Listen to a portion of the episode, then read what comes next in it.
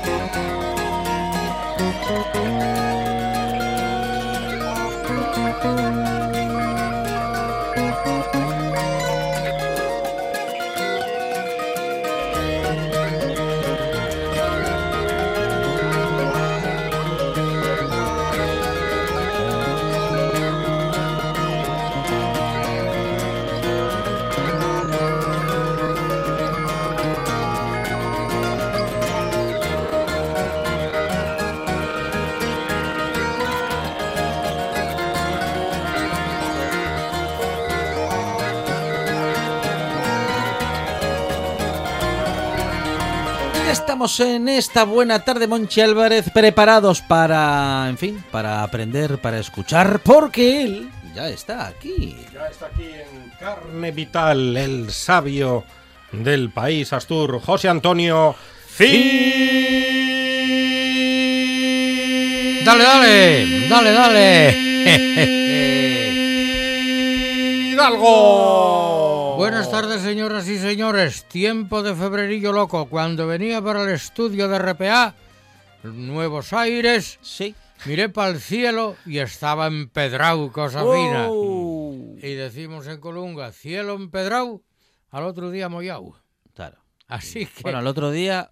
y el o- fin de semana, hombre, para Monchi. ahora ya en un cachín. El fin de semana. Ah, sí, sí. El fin de semana. Dan, Bueno, Dan- el fin de semana quiero bailar. dan fin de, se- de semana tradicional, Monchi Álvarez, con lluvia. Con lluvia. Quiero hacer un comentario, Haga. primero breve prólogo, prefacio, introducción u obertura. Ayer tenía que ir a Oviedo a acompañar a una familia con motivo del fallecimiento de Vaya. un familiar de ellos Mm, y tenía que echar gasolina. Yo siempre echo gasolina o en la gasolinera, en la autoestación de servicio de Viesques Sí. o aquí en Ceares. Ajá. Y, demonio, es la de Viesques estaban descargando una cuba de, de, de fuelóleo o de lo que fuera, vine a Ceares.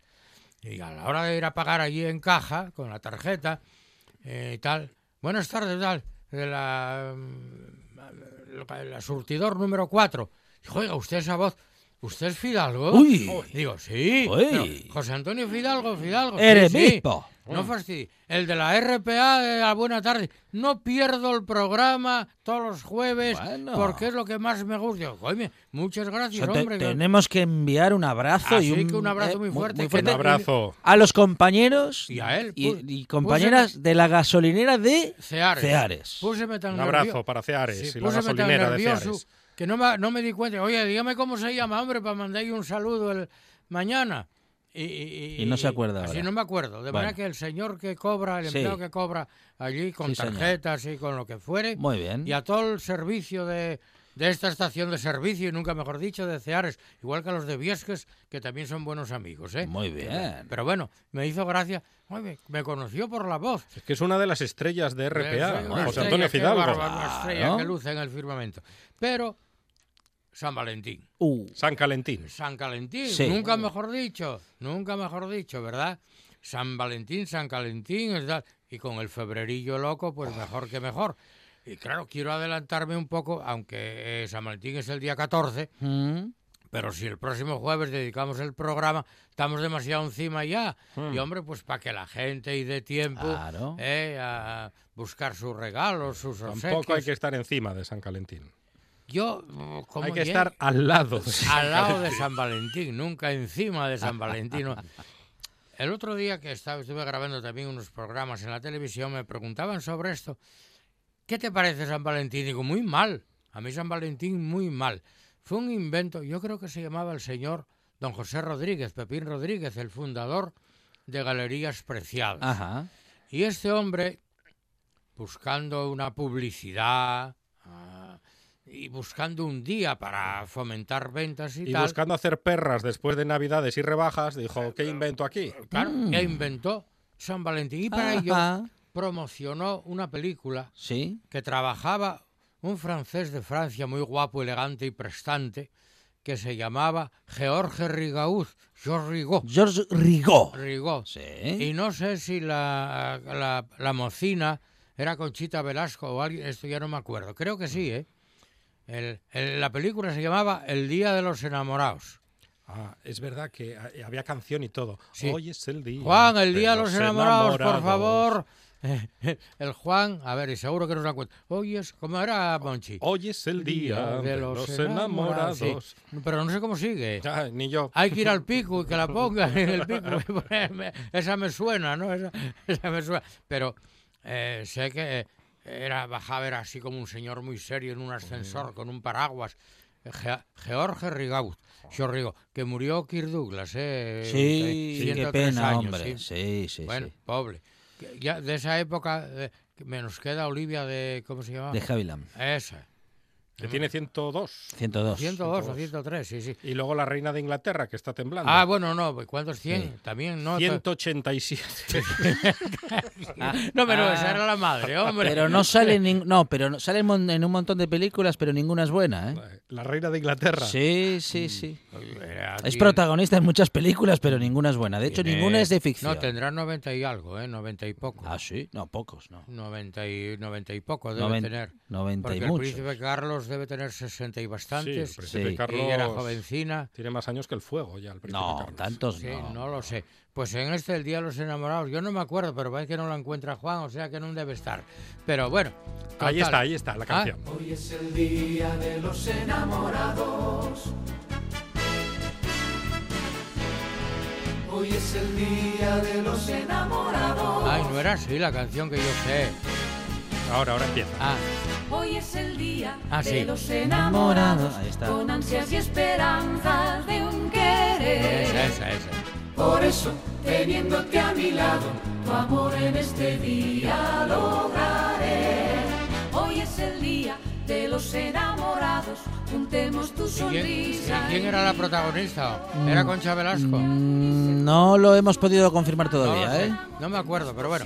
Total, que con el cuento de los enamorados, Sí. Galerías Preciados complementó las rebajas de enero y con ella aparecieron una serie de otros establecimientos comerciales que también hacen el febrero, como son las floristerías, por ejemplo, que si los ramos de flores, que si la orquídea, que siempre es afrodisíaca la orquídea. Los bombones. Que los bombones con forma de corazón, que si las tartas rojizas con forma de corazón y con fresas por arriba para que estén coloradinas, un corazón sangrante. Y hasta hay quien hace algunas dulcerías un poco porno dulces. ¿Ah, sí? dijéramos, pero bueno, Mm. así con cierto disimulo, ¿verdad? Margarita González, ¿qué tal? Buenas tardes. Hola, muy buenas, ¿qué tal? Confitería Marga. Sí, señor. Aquí estamos. estamos, trabajando Oye, un poquito. Importante que trabaje un poquito. Importante. Una Lo confitería hacemos con mucho gusto, ¿eh? que la verdad. haciendo Es escaparates. un trabajo muy dulce. Ay, muy dulce. Pero adornando escaparates, yo no sé la de premios que han ganado. Cuando no es por Navidad, es por, eh, por San Valentín. Cuando no es por San Valentín, y es por, por el carnaval. Hombre, Cuando no- siempre el escaparate, la verdad que llama mucho la atención. Siempre intent- intentamos tenerlo lo más guapo posible. Entonces, bueno, dicen que el escaparate vende solo, hay que colaborar un poco para que el escaparate venda.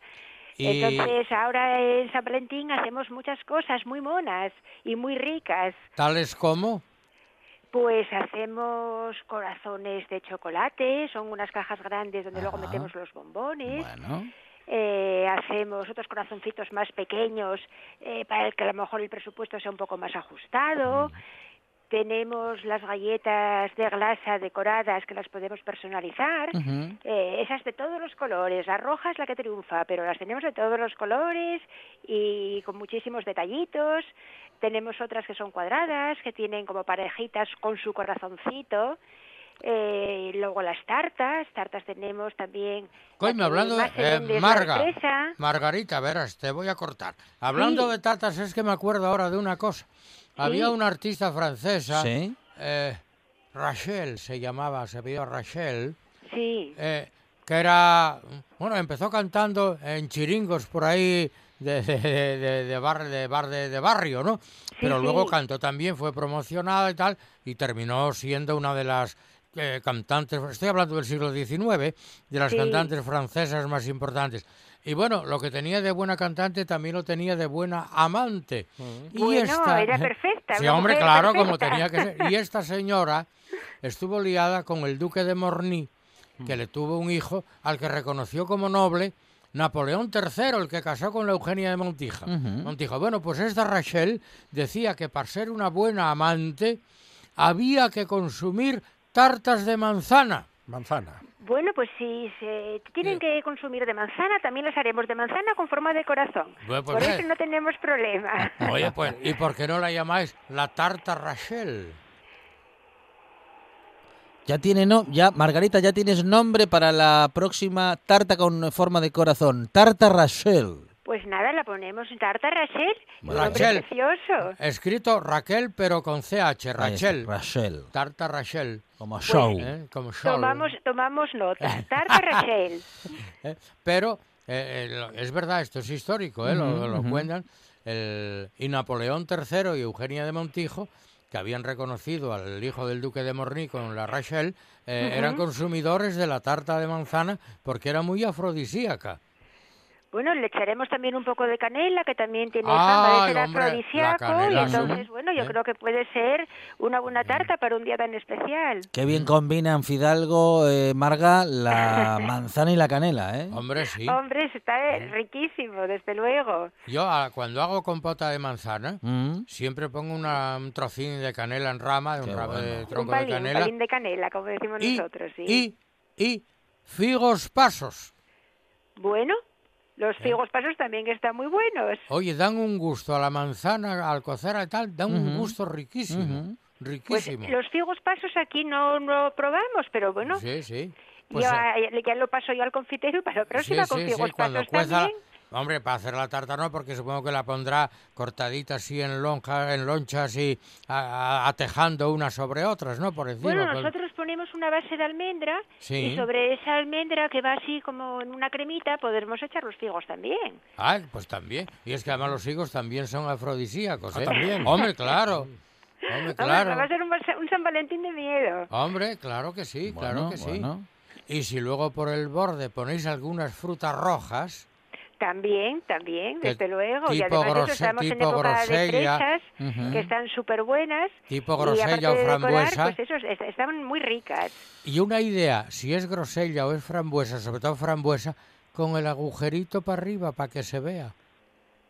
Bueno, Ah. pues, pues, pues nada, nada, vamos a dar ideas, por ideas que no sea. Oye, Bueno, aquí, bueno. aquí ayudando a Sí, quien sí. sea. Margarita, ¿cuáles, eh, bueno, seguramente son muchos, ¿no? Pero ¿hay Sí. alguno o algunos, eh, alguna dulcería mm, eh, estrella en, eh, en Marga. En Marga. Eh, Marga quizás sea la miloja, nuestro Ujú. producto estrella. Ahora, bueno, eso que hay cantidad de cosas que muchas veces te dicen, esto no lo dejas de hacer nunca. Eh, puede ser a lo mejor eso, la tarta gijonesa también está muy buena. Eh, la de soufflé de fresa está súper rica. Los bizcochos imperiales a mí me dicen que están buenísimos. Mm. Entonces, bueno, tenemos muchas cosas.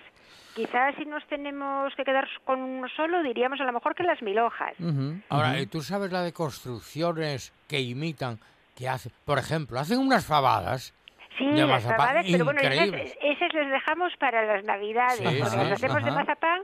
Entonces, Sí. bueno, el resto del año pues descansamos un poco de todos esos productos navideños, que también esos son tantos y tan ricos. Y panoy es de maíz, si no me equivoco. Sí, bueno, hacemos muchas figuras y bueno, todos los años intentamos eso, discurrir a ver qué figura podemos hacer distinta que llame un poco la atención.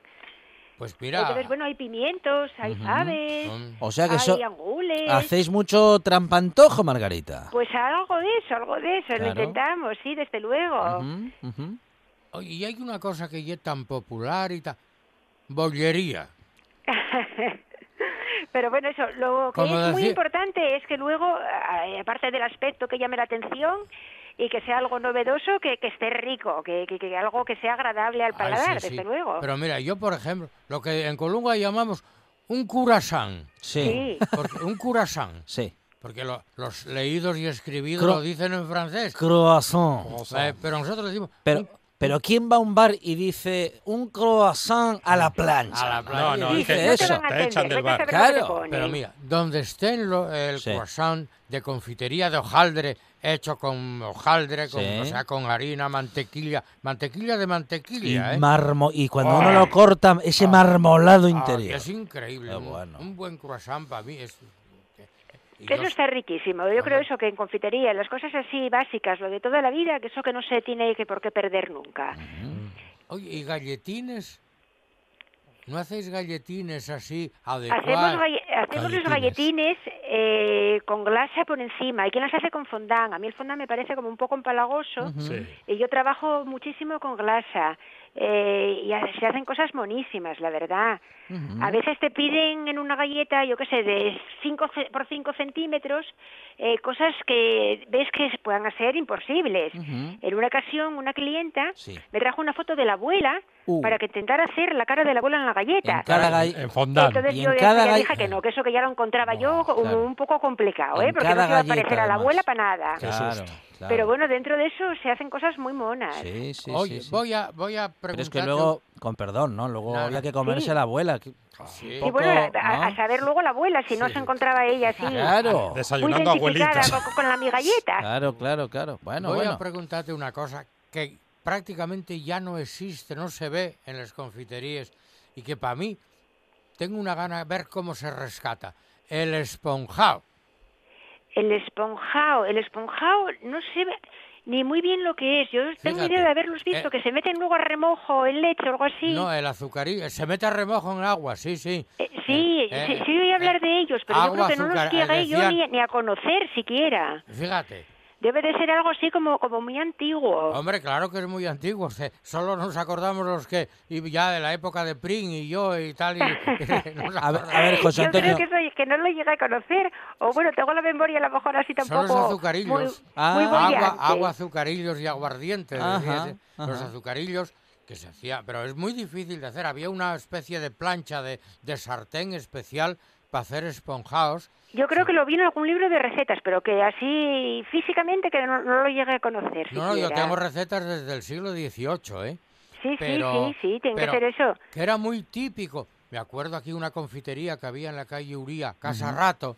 Sí, que hacían esponjados, la gente iba a comprar esponjados y tal. Y hace ya prácticamente años que desaparecieron de... Bueno, de si era, si era casa rato, desaparecería todo. Hombre, sí. No. No, no. Donde está Navarro Óptico, por ahí. sí, era. y esa confitería la conocí, que yo Sí, creo que fueron los primeros Claro. En tener jamón de York, a mí siempre me gustó Ah, muchísimo sí, el jamón de York, Mm. iba con mi abuela a casa rato a comprar jamón de York, Sí, luego ya, sí, bueno, sí, empezó sí. a verlo en todos los sitios y empezaron a abrir supermercados y ya había de todo, pero de aquella era como una novedad lo del jamón de York. Marga, estamos viendo una imagen de vuestra fabada, ¿eh? Sí. entre comillas, un trampantojo, ¿eh? porque es en realidad el aspecto de una fabada espléndida, pero es todo dulcería, es una, Eh, eh, un- está una maravilla. Buenísima, ¿eh? buenísima. La única pega que tiene es que no sabe nada, nada, nada a fava. Claro. Es lo único que podríamos poner de inconveniente, pero sí está muy guapa, la verdad. Bueno, No, no, en Marga ya te digo, y el Milojas, que yo lo he comido muchas veces. Especialidad de la casa. Sí, pero yo ya te digo, el Milojas lo hacen bien en Marga y en muchos sitios más. Ajá. Los croissants son impresionantes. Ujú, ujú. Y otras bollerías, Bueno. que son mucho más humildes, aparentemente, ¿eh? Aparentemente. Bueno, ¿eh? pues... Y hoy que estás acostumbrado Sí. a esta bollería de fábrica, Mm. de supermercado, Uy, no, de tal y no, de no, cual. no, no. Claro. No se puede, no se puede, porque... Hombre, no tiene nada que ver. Lo que pasa que también tenemos que reconocer Sí. eh, que los precios también son muy distintos. Hombre, claro, Entonces, claro, bueno, claro. Por el precio de un curasán de confitería, pues eh, a lo mejor eso se compran cuatro eh, en la panadería. O, o media docena si está en oferta. pero- Claro. Y recién cocidos, pues bueno, tampoco están tan mal. No, puestos a la plancha o al horno, un poco que queden crujientinos y doradinos, va, como decías tú, puede comerse. Da- dan el pegu, dan el Pueden pegu. comerse, pueden comerse, sí, sí. ¿Cuál es la proporción? ¿Cómo se... A ver, una, una masa para croissant, Margarita. Ah, no tengo ni idea. Yo, yo los vendo. Sí. Ay, no le tengo por aquí cerca, porque hay Sí. algún cachín que marchó, Ajá. ya terminó de trabajar, pero vamos, de, de, de proporciones, de masas Ujú. no tengo ni idea. Por- Que además no lo quiero tampoco ni saber. Claro. Pues no sea que luego me toca a mí hacerlo. Sí, sí, sí, porque ese Yo le trabajo... ayudo muchas cosas, pero más que nada a terminar a lo mejor eso, algún pastel, a decorar, cosas que a lo mejor eso llevan mucho tiempo y hay que tener eso, mucha paciencia.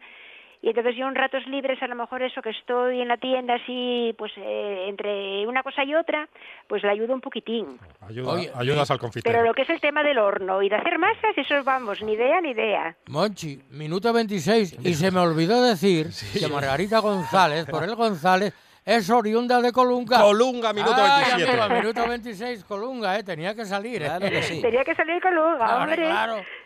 Margarita, el eh, confitero llega muy temprano, el horno se enciende de madrugada, ¿no? Sí, el horno lo encendemos hacia las 3 de la mañana. Ujú. Claro, hay que hornear a partir de, bueno, de muy temprano, porque tiene que estar todo listo. A Yo las- abro ¿qué? a las nueve y media, un poquitín antes los fines de semana y cuando yo llego ya está todo listo. Entonces, bueno, si luego a lo largo de la mañana eh, hay que repetir alguna cosa, pues bueno, vamos reponiendo lo que se vaya haciendo falta. Pero a la hora de abrir ya está todo preparado. ¿Y cuándo, cuándo vais a tener el escaparate, digamos, o los escaparates perfectamente, eh, digamos, preparados y adornados para San Valentín? Ya a Pues partir los de tengo ya. casi, casi, casi. Falta poner eso como detallinos, a lo mejor eso, alguna caja que le falta poner el lazo, cocinas así que me, me van llevando un poco de tiempo y, y- y aprovecho eso entre un cliente y otro para poder terminar alguna cosa. Luego siempre salgo a mirar a ver cómo me quedaron porque desde fuera se ve distinto a como lo veo yo de dentro. Y bueno, siempre remato algún detalle, alguna cocina, cambio Oye. algo de sitio porque soy muy repugnante y siempre me parece que lo puedo mejorar. Ay, Pero bueno, prácticamente ya están hechos los escaparates. una, una pregunta Ahora solo indiscreta. queda lo más importante. Una pregunta, in- venderlo. Ay, una pregunta indiscreta, ¿eh? para contestarla en voz Sí. baja si se puede. ¿Alguna vez algún cliente aprovechando San Valentín o como dice Monchi San Calentín os pidió alguna preparación, bueno, insinuante, por no decir porno, insinuante? bueno, en, en una ocasión, eh, una enfermera que se jubilaba eh, sí nos lo pidió que se lo hiciéramos, que vamos, que iba a ser así como muy discreto y tal, y eh, aquí el confitero hizo algo a imagen y semejanza. Ah, bueno, Y bueno, creo que fue un éxito, vamos. sí, sí. Oye, De eso ya hace unos cuantos años cuando no estaban de moda todas estas historias. claro, la confitería Pero, San- pero ¿qué hizo? ¿Qué hizo Pues exactamente? sí. El confitero, Marga. ¿Qué hizo? ¿Qué, qué, qué forma fálica Sí, hizo? no, para- No, bueno, no. algo, algo de eso hubo, algo de eso hubo. Algo de eso, algo vale, de eso. algo de eso hubo. Bueno, es, es una pregunta mm, retórica. Que vamos, que, se- que Hidalgo. se, pueden, claro, se pueden hacer muchas cosas. Eh, Oye, ¿no hacían en Oviedo en la confitería San Juan, que ya cerró por jubilación, los coñinos? Pues, pues, ¿por qué no? Eh, No, era así la pregunta un poco tal. Oye, para poner final de risa a esta, ¿eh? Pues, a ver, Alejandro. Bueno, tú- Marga, ¿cuánto hace que estáis en esto de la dulcería? Pues llevamos 40 años, hacemos Mm. 41 Ujú. en, en marzo. Bueno, toda, Son una pila de años. toda una vida, ¿eh? Toda una vida, sí, pues sí, señor. empezaron mis padres, eh, a mí esto me enganchó, siempre me gustó.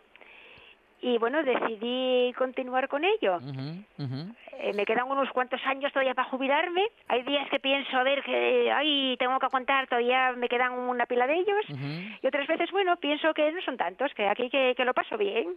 Bueno, bueno, Marga, eh, por otra parte, que abrís todos los días, de lunes a domingo. Los lunes por Ah, descanso. Bueno, bueno, bueno. Bueno, por, por descanso o por cansancio, Marga. Bueno, también, también, para cambiar un poco de actividad, porque bueno, Claro. luego siempre pues eh, intenta uno hacer cosas que durante la semana no tuvo tiempo o el fin de semana. Pero bueno, eh, la Ahora- verdad que, que, que- que trabajamos mucho, pero co- con gusto. Ahora soy yo el que matiza. No se dice por descanso, Sí, sino por- para descansar. Para Cerramos descansar. para descansar.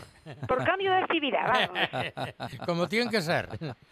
Margarita González, propietaria de Confitería Marga, más de 40 años. eh, bueno, pues endulzándonos la vida y que en estos días, sobre todo y especialmente la próxima semana en San Valentín, día 14, tienen muchas excusas para regalar y para disfrutar.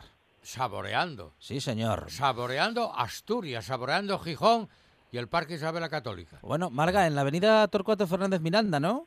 Sí, sí, eh, aprovechamos la ocasión para invitaros a que paséis por aquí, que echéis un vistazo a los escaparates y si os apetece algo, pues bueno, a- aquí estamos. Bueno, algo, algo, nos va a apetecer Nos todo. va a apetecer todo. Todo lo que tengáis. A ver con qué nos quedamos.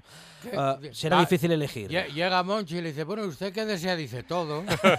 Uno de, uno de cada. Uno de cada. Eso, eso. Margarita González, propietaria de confetería Marga. Margarita, gracias. Un abrazo, un beso. Muchísimas gracias a vosotros y bueno, feliz San Valentín a todos. Gracias, gracias. Fenomenal. Marga, fenomenal. Buenas tardes. Venga, se oía fatal, ¿eh, Fidalgo? Se me oye mal. ¿Se oye Oye, fatal? no sé si el teléfono mío, que también debe tener cerca de 40 años, Ah, Ah, pero bueno, vamos. Una ayuda. bueno, bueno. o, o Marga, soy yo que ya estoy también así ya como un poco oxidada. gracias. No, no, hasta, Marga, no, hasta, eso nunca. hasta pronto y nos vamos a pasar por allí. ¿eh? Hasta Hasta luego, Un Marga. beso. luego. Adiós, adiós, adiós. Siempre hay una buena excusa, ¿no? Para comer Sí, sí, algo sí. dulce. Eh, claro que con los años hay que, hay que irse cuidando un poquito del azúcar cada vez más. Eso de la ¿eh? glucosa y tal. Ah. Como decía un amigo mío, un médico, hay pastillines para todo. Ajá. Hay pastillines para todo. Sí, Estoy sí. viendo el cartel del Día de los Enamorados, que es Sí. una película de 1959. Sí, por ahí. El director es Fernando Palacios y es una producción de Asturias Films. Toma. Filme. Sí, sí, con Tony LeBlanc, Conchita Velasco. Ah, Conchita Velasco, Conchita que claro. aquella era Conchita. Sí. George Rigot, que como estábamos en España y en los 50 era Jorge. Jorge. Jorge. Era sí, George, sí, se sí. escribía George Rigaud. Y Antonio Casal, ¿se acuerdan de Antonio Sí, Casal? Antonio Casal, sí, hombre. Pero había una... Mabel Carr, ¿Quién? Mabel Carr, No, de eso no me acuerdo. Ángel Aranda. Sí, a medias. Pero vamos, los otros, Concha Velasco, Jorge Rigo, sí. el otro que me dijiste, Tony LeBlanc. Madre mía, solo queda, solo queda me parece, ya Concha Velasco. Conchita ¿eh? Velasco. De, to- de ese Y yo, cartel, que- sí. Quedamos Concha ¿Qué, qué me decía Marga? ¿Que se me oía mal? Eh, decía que no se eh, oía muy bien, pero bueno. ¿En nosotros- la radio? Nosotros lo escuchamos bien. En ella, el ¿no? teléfono. En el teléfono. Ah, en el teléfono. Pues, Ah. sí, sí, que los sí. teléfonos ya sabe que a veces... ¿Será que no me acerqué demasiado? Pues estaba bien No, cerca. de- no. ¿Qué dulcería está pensando José Antonio Fidalgo mm, en en prepararnos ahora, por ejemplo? Yo con pota de manzana. Compota de manzana. Sí, pero como no puedo comer azúcar, no debo, hago la con sacarina. Ah, bueno. Y sale bien. Y a ver, ¿cómo lo hacemos? Le, le Y encanta al miguaje al pequeño. La compota de manzana se vuelve loco ¿Con, qué la compota. ¿Con qué ¿Le manzana? gusta? Le encanta. ¿Con qué Sí. tipo de manzana, José Antonio? ¿Eh? ¿Con qué tipo de manzana? Eh, La, iba a decir, la- la que esté más de oferta. Ajá. Mm. Yo Ah, lo, mi- la- ¿Lo mismo da? Va, para mí igual. Yo voy a la frutería. A ver, un manzanas no un, sé qué. un kilo. Un kilo, un euro. Ese es. Ah. Y si están a a 60 céntimos, mejor. Esas. Ajá. Para compota. Claro. Ahora sí, yo siempre cuezo la manzana con dos o tres figos pasos. Ajá. ¿Eh? O uvas pases, ¿eh? Lo que pasa es que uvas pases yo soy muy meticuloso. Tienen que ser que no tengan pepita de Corinto. No, claro. Si no, el encontrar las pepitas molesta Mm, mucho. Es desagradable, sí. Pero los higos pasos... A mí, a mí me pasa con las uvas pasas. Es desagradable encontrarlas. Encontrarla directamente. A él no le gusta encontrar a Monchi Álvarez la uva pasa en general, con o sin semilla. Mm, A mí sí. Ahora, si no tomes un moscatelín que sabe, un buen Sí. moscatel que sabe a uva pasa, y ya está. Pero con la compota de manzana con higos pasos, sabe muy rica. ¿Y canela? Sí, sí, canela, sí, un poquitín. Pero un- una rama, ¿eh? Un trozo de canela, de, palo de canela, vamos. Sí, sí, sí. No canela en polvo. Y no le añadimos nada. como, eh, un, li- un- nada, nada, un nada, licor, nada, un, nada, yo un nada. fondo de Hombre, coñac. de si quieres añadir un licor, Sí. menos anís cualquier cosa. Claro. Es decir, te vale un... No, el anís Se, podría ser pero- un lema vital. Claro. No, anís para la compota no. Pero yo oigo pasos. La manzana, lo que sí hago, que pelo la manzana y le quito, como decimos en Gijón, la jaspia, Sí. el corazón. Sí. Luego las pieles y el corazón lo cuezo aparte. Ah, Y con el agua de cocción lo utilizo como bebida fresca. Ah, bueno. no está mal pensado. Está riquísima. Mm. Me le pongo un poco de azúcar o de sacarina. Contiene pectina y es muy bueno para el aparato digestivo. Sí, señor. Claro, La claro. pectina. Bueno, y, y esa peptina también se podría aprovechar para darle... Ah, mm, podía, también puede la compota. para cocer la compota. Claro. También, por supuesto que sí. Pero yo aprovecho, apro- hago la compota por un lado y a la vez que cuezo en una cazo, en una tartera, la manzana con la canela y con tal y cual, los higos pasos, aparte en otra cazuela, en otro cazo, cuezo las, los- las pieles Ujú. y, la, y, las, y la jaspia. Cuando José Antonio Fidalgo entra en la cocina o entraba más a menudo antes, eh, era la dulce- Ahora llevo, Sí. de- desde que terminé de escribir estos dos libros de física, que ya están en imprenta, vamos, Sí. están ya corrigidos, estamos corrigiendo las pruebas, Ajá. saldrán rápido en tal. Atención, que Eh, sigue, digamos sigue estoy- sacando libros José Antonio Fidalgo. Sigo ¿eh? sacando libros, sí, Sí. sí, sí, sí. Tengo el Como libro tiene de- pocos. destinado a segundo de secundaria, tercero de Ujú. secundaria, y ya están terminados. Oye, cada libro lleva del orden de unos, entre cuestiones y problemas, unas 400 cuestiones y problemas, ¿eh? Wow. Más después lo que es el texto, hay mucho Mm. dibujo. ¿De, eh, fi- ¿De física? de física, física y química. De física y química. Sí, física y química, sí. Van a quedar unos libros muy bonitos. Bueno, estaba diciendo que, de- que, que todo este tiempo que estuvo escribiendo esos libros, Hombre, te- po- te- a la cocina poco. Tenía menos tiempo porque eh, más bien ah, yo actúo en casa de ayudante de, de chef. La chefa Sí. es ella. Y hoy hay que picar esta cebolla. Y José. Antonio pica cebolla. Hay que pelar estas patatas. José Antonio pela patatas. Hoy hay que voy a hacer unos fritinos de esta merluza. Límpiame la merluza y, y Bueno. trocéame. Y José Antonio a limpiar pescado y a trocear. Eso sí. Pero ya hacia las diez y media o las once termina mi labor de pinche Sí. y ya empieza mi labor de escritor de verdad. Bueno, Y lo de emplatar, ¿quién lo hace? Que a mí, No. cuando, cuando veo a esos cocineros Sí. reputados dando Sí, vueltas al plato, mm, Y- y con- pasando... y, mm, y eh, con pinzas, y con, con- y con pinzas pincitas, flor. y, pasando el rodillo a ver No. que no me quede aquí ninguna pingarata. Mira, voy a decirte, en casa somos tan vastos que servímonos de la pota al plato. qué rico. Como yo. Mete la, mete la garcilla en la pota, Claro. coge la garcillada de es. patatines y al plato. Así lo hacemos en casa. Así lo hacéis en ca- como tiene que ser. Hombre, Ahora, si hay que hacer la cursilada... Pero se ¿cuántas vueltas se tiene que dar al plato en un Hombre, restaurante bueno. en un restaurante caro? Bueno, no, sí, hay algunos que ponen hasta el microscopio porque el adorno es tan pequeño que cogen el adorno con las pinzas. Dios mío, que me he pasado ocho minutos, ¿cómo no se me ¿qué me expulsa? dices? Se me no expulse. puede ser. Buenas tardes, señoras y Se me señores. Una de vinilos al ajillo, dos de micros al cabrales, tres de cables afogados. Oído Cocina. Carlos Novoa se cuela en las mejores cocinas del país Astur. De lunes a viernes, de 9 a 9 y media de la noche, en RPA. Oído Cocina con Carlos Novoa. En toda Asturias, En toda Asturias. RPA. Esta es tu radio.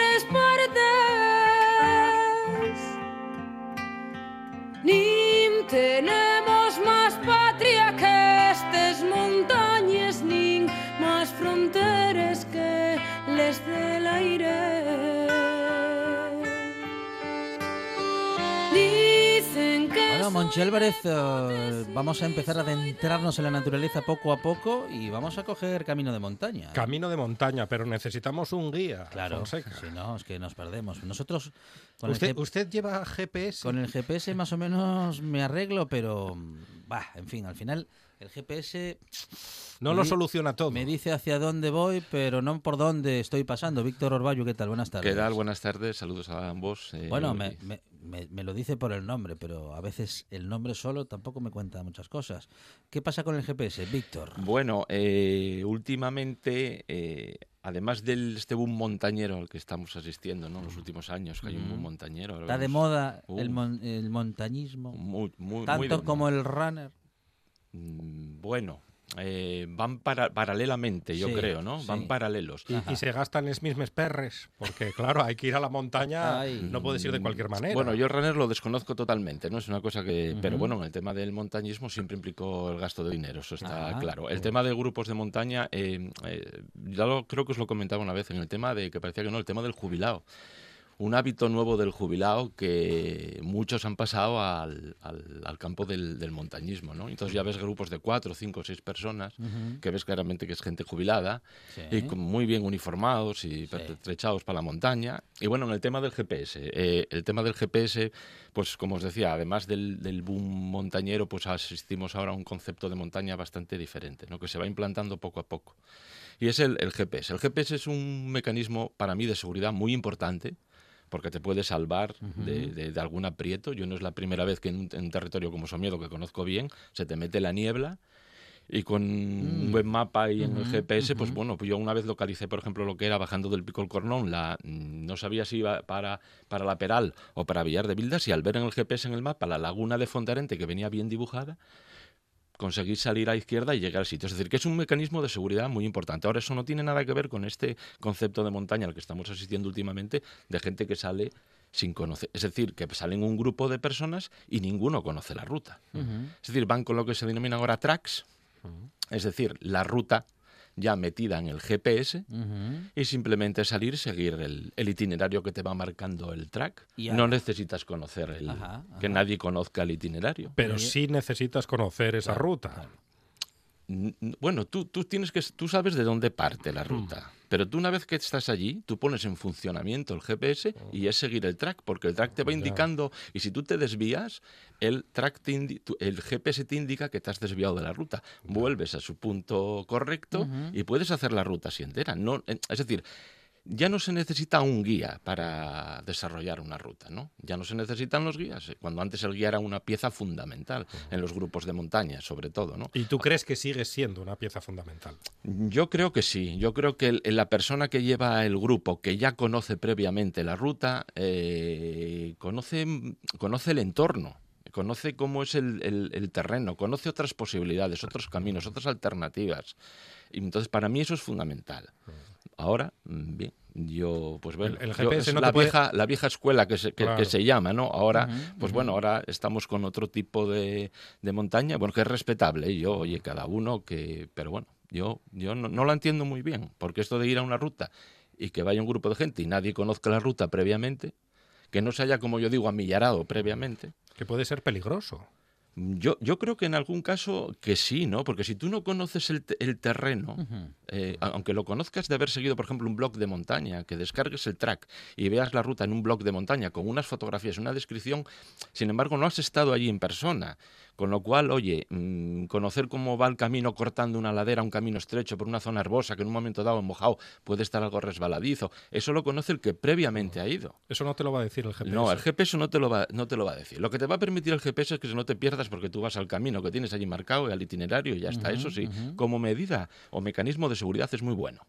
Ahora, como, como hábito montañero eh, de, de- de conocer el entorno y saber por dónde va la ruta, pues yo creo que no. Es que yo creo que hay que compensar, ¿no? Compensar las cosas, ni un extremo ni el otro. Compatibilizar un poco ambos, ambas cuestiones.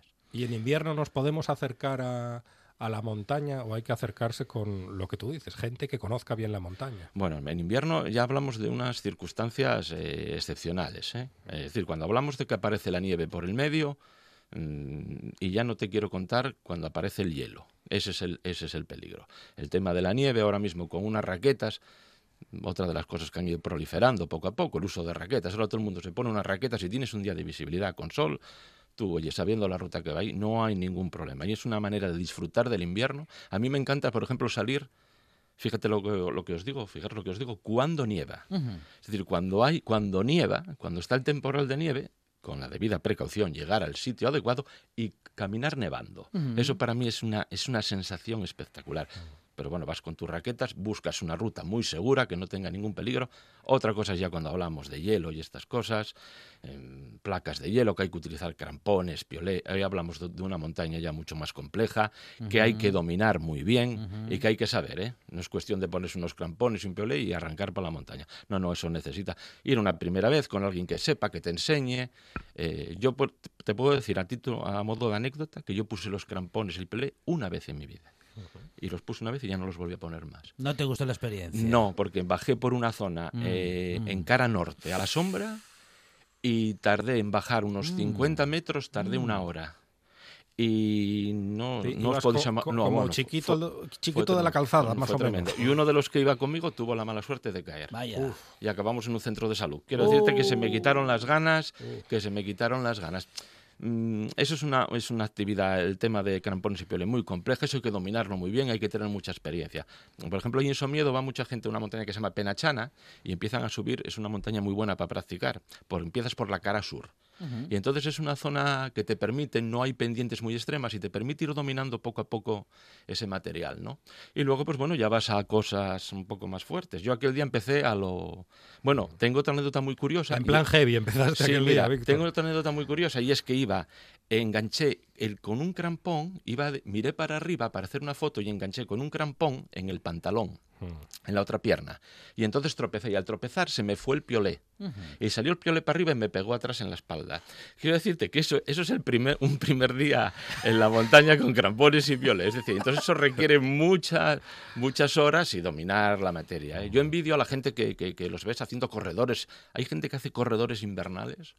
Ahí hay uno en Somiedo que se llama el Cualmarce, que da hacia la parte de León, que es tremendo. Es una canal vertical y ves a la gente haciéndolo allí con nieve y con hielo y es espectacular. Eso sí, unas medidas de seguridad tremendas, ¿eh? Anclajes, cuerdas, eso... Es decir, es, es una, eso ya hablamos de otra montaña totalmente diferente. ¿eh? Que no es para cualquiera, que No, hay que no. estar preparado, que hay que saber lo que se hace y, bueno, como mínimo hay que recibir una capacitación especial, ¿no? Sí, sí, sí, sí. Eso, eso requiere de un aprendizaje. ¿eh? Un aprendizaje. O haces un cursillo... Y hay todo un o- protocolo para seguir para que, en fin, para que todas las medidas de seguridad nos permitan subir, pues con eso, con, Sí, sí. con seguridad suficiente. Incluso la escalada, ¿eh? si te sales del invierno y te vas a en- en una escalada en verano, el tema de la escalada ya es totalmente diferente a la montaña. No es lo mismo trepar una ladera, que vas con tus agarres y tus apoyos de pie, que eso, bueno, te lo va dando el tiempo, a una escalada, que empiezan a meter empotradores y anclajes y cuerdas, y luego requiere a lo mejor para dar una vuelta a una peña una técnica determinada. Yo alguna vez que me vi en una de esas con gente, que fui acompañando a gente que sabía, y a lo mejor era un paso de 4 o 5 metros, era dificilísimo. Y ellos parecían gatos. Yo, como siempre digo, yo una vez que hice un tramo de escalada, ellos eran como un gato y cuando pasé yo era como un chavalí. ¿Entiendes? Era la, la técnica, es que... Como para todo se necesita yo- entrenamiento. Yo soy, yo soy montuno, ¿entiendes? Y claro, cuando te ves en una de estas, en una peña de esas, que hay que te- tener mucha técnica, pero eso lo requiere, eso va en el entrenamiento y las horas y demás, ¿no? Víctor, me estoy imaginando a Víctor o a Orbayu, que ya respondes por ese apelativo Orbayu, Sí, sí. mm, corriendo, no, corriendo no, pero vas con las raquetas, está nevando y tú vas haciendo tu ruta. Sí. Y a ti eso te encanta. ¿No, ¿No te gustaría más estar viendo la nieve detrás de los cristales con un chocolatín caliente y bien abrigadín? Ah. bueno, ya, ¿qué quieres que te diga? Y, pff, pues bueno, eh, de- si te Tienes gusta, que ir te- bien abrigado, si te- sí, sí, sí. muy bien abrigado. Es que, y luego que- la, la visibilidad, porque si nieva mucho, Bueno, si nieva mucho, pues bueno, ¿Qué o unas gafas, o unas gafas de, de esquiar, por ejemplo. yo, ahora, yo ahora me regalaron unas gafas de esquiar por si salgo un día y hay ventisca.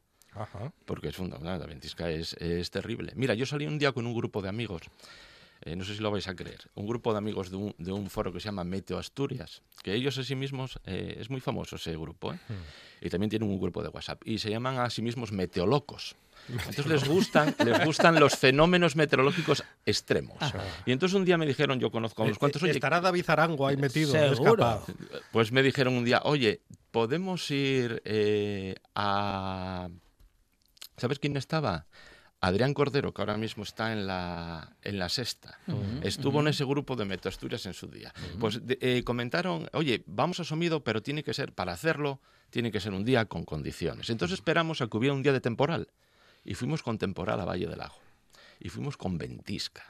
Y todo el itinerario con ventisca. Y ya que hablas del invierno, ¿sabes cuál es una de mis actividades favoritas en invierno Somiedo? A ver. Pasar caminando a la isla del Lago del Valle. ¿Eh? Hay que caminar, si entras por un extremo, aproximadamente unos 150 metros sobre el hielo. Tiene que darse unas circunstancias muy excepcionales, ¿eh?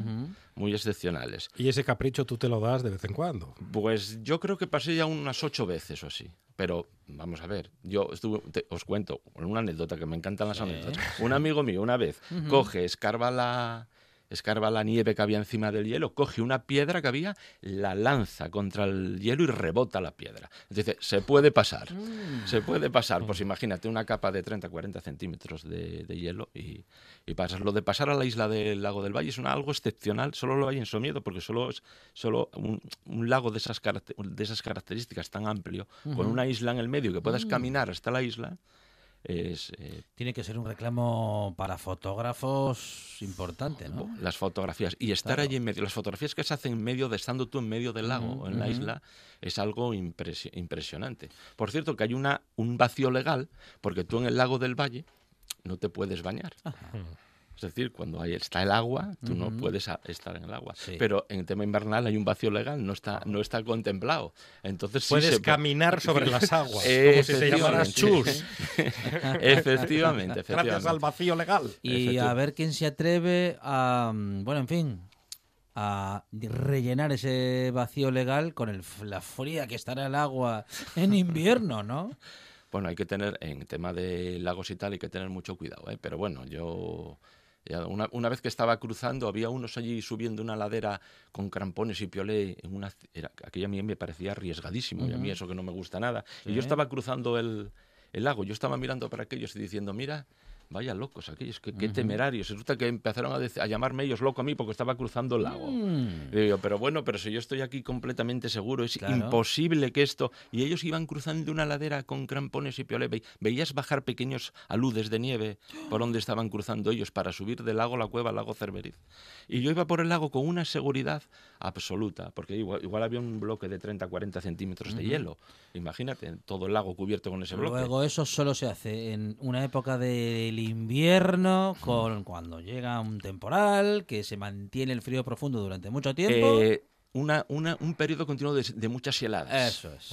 ¿eh? Que allí, allí estamos a menos 6, menos 7, menos 8 continuamente todos los días y se forma el hielo. Claro, estamos hablando de a 1600 metros de altitud Sí. y en plena cordillera cantábrica, en la divisoria con León. Ahí, ahí pues el frío se aguanta, aguanta, aguanta y cuando varios, sitios, varios días abajo cero, pues ya tienes la placa de hielo. Hasta hace poco estaban helados, ¿eh? todos. ¿eh? Pero ahora tuvimos unos días de sur y tal y ya cambió la cosa. Oye, Víctor, ¿y hay zonas restringidas para los amantes de la montaña? Hombre, pues las tienes Unas cuantas. en todos los espacios protegidos de Asturias, prácticamente en todo lo que es la cordillera cantábrica, creo que excepto el concejo de ayer, inclui- y también en Picos de Europa, Picos de Europa también tienes las zonas restringidas que implican una prohibición total y absoluta de caminar por esas zonas, a veces durante todo el año o a veces, eh, yo por ejemplo me conozco el, instrumento de gestión integrado de Somiedo en una ep- determinada época del año. Por ejemplo, hay unas zonas que tú puedes, no puedes caminar desde el 1 de mayo al 1 de agosto, porque se supone que hay mm, presencia osera. ¿no? El fundamento de todas las zonas restringidas, al menos por ejemplo en el Parque de Somiedo, fue el tema del urogallo y, y el oso. Y bueno, no deja de ser una contraposición importante entre el derecho a la libre circulación, ya que todos podamos disfrutar de nuestra Asturias, paraíso natural, natural, y el derecho que tiene la Administración a bueno, establecer una normativa que, que preserve un poco el tema de la fauna, ¿no? sobre todo osos, que es lo principal. Hay algunas, mira, no quisiera dejar de desaprovechar esta oportunidad para destacar que hay a veces cosas que resultan un poco absurdas. Por ejemplo, no es posible que una normativa como el Parque de Somiedo prohíba en una determinada zona caminar y, permita la caza.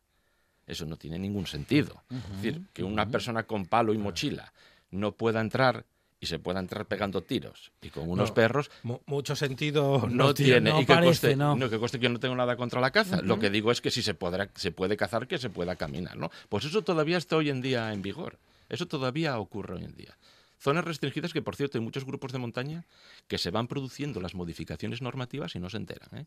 En el parque de Umiñas La Mesa, que te coge Teberga, Lena y Quirós, los grupos de montaña, que es una normativa reciente, los grupos de montaña, to- de montaña todavía no se han enterado de que existen esas restricciones y que siguen poniendo los calendarios rutas y la gente sigue yendo a, a la montaña. Somiedo hubo una modificación en el 2007 que tampoco muchos montañeros se enteraron. Y la propia federación, que sacó ahora un trofeo y tiene una cumbre puesta que es, se puso restringida en el 2007. Y bueno, tampoco ¿Y, es y una... qué te puede pasar? ¿Una multa al canto? Era lo que te iba a decir yo. A ver, con la ley en la mano, perfectamente. Es decir, es una, vulner- una vulneración de la ley, eh, creo que es la ley de espacios naturales. Bueno, vienen contempladas unas sanciones. Y sí, con la ley en la mano, pues como cualquier otra infracción administrativa. Denuncia, eh, pliego de cargos, eh, escrito de alegaciones y, y sanción. Y, pero bueno, ¿qué es lo que pasa en, en la realidad? Yo creo que hay cierta flexibilidad eh, por parte de la guardería en, en el sentido, ¿no? De que tú, a lo mejor te pueden ver en zona restringida y te dicen, oye, ¿tú sabes que estás en zona restringida? Oye, pues no, no lo sabes. Bueno, oye, pues mira, no pasa nada, retírate. O no es la primera vez que te dicen, oye, mira, pues venga, continúa, pero mira, coge ese camino, avanzas hacia allá y ya sales por otro lado. Es decir, que hay cierta flexibilidad. Pero claro, depende del, de la gente de la guardería correspondiente, claro. No sabes cuán- cuánta rigidez o flexibilidad va a actuar. Claro, no de- depende de una persona. ¿eh? Eh, pero bueno, yo, mm, vamos, no conozco casos, por ejemplo, en Somiedo, sé de un caso de unos franceses, pero porque estaban en una zona de avistamiento de, de fa- de osos. Sí, eso, eh, ahí sí que tienes la sanción. Como, como, te- como entres en una zona que se esté haciendo ahora en ese momento un avistamiento de fauna, con el seguimiento de la guardia, de la patrulla oso, con- a lo mejor que tienes ahí alguna revista o alguna televisión que está haciendo un reportaje y tengan centrado a una osa con unos esbardos y aparezcan por allí dos caminantes y por el medio, entonces sí, de eso no Están te, listos de papeles. de eso no te libra, no te libra nadie. Ahora, lo que es un- un- una, una entrada momentánea, eh, esporádica, eh, en, en una zona restringida, a lo mejor, porque no hay señales en todos los sitios. Hay señales en la entrada de ciertos caminos, pero no en todos los montes hay señales. Entonces, bueno, es difícil controlar eso. Ser aficionado a la montaña y vivir en Asturias, Víctor, qué suerte, ¿no? Sí, sí, sí. El paraíso. Qué combinación. El, pa- el paraíso. Oh. Uy, yo he estado en la cordillera y el mismo día nadando en San Esteban de Pravia, en la boca, allí donde la bocana del, del Nalón. El lujo de vivir en Asturias y de tener con nosotros a un eh, montañero que sabe mucho y que lo sabe contar muy bien. Víctor Orballo, gracias. A vosotros, eh, y espero otra oportunidad. Claro que sí, aquí estaremos. Monchi Álvarez, vamos a las noticias y después vamos a seguir Camino de la Naturaleza con Amador Vázquez y también llega el Gente de Radio. Así es.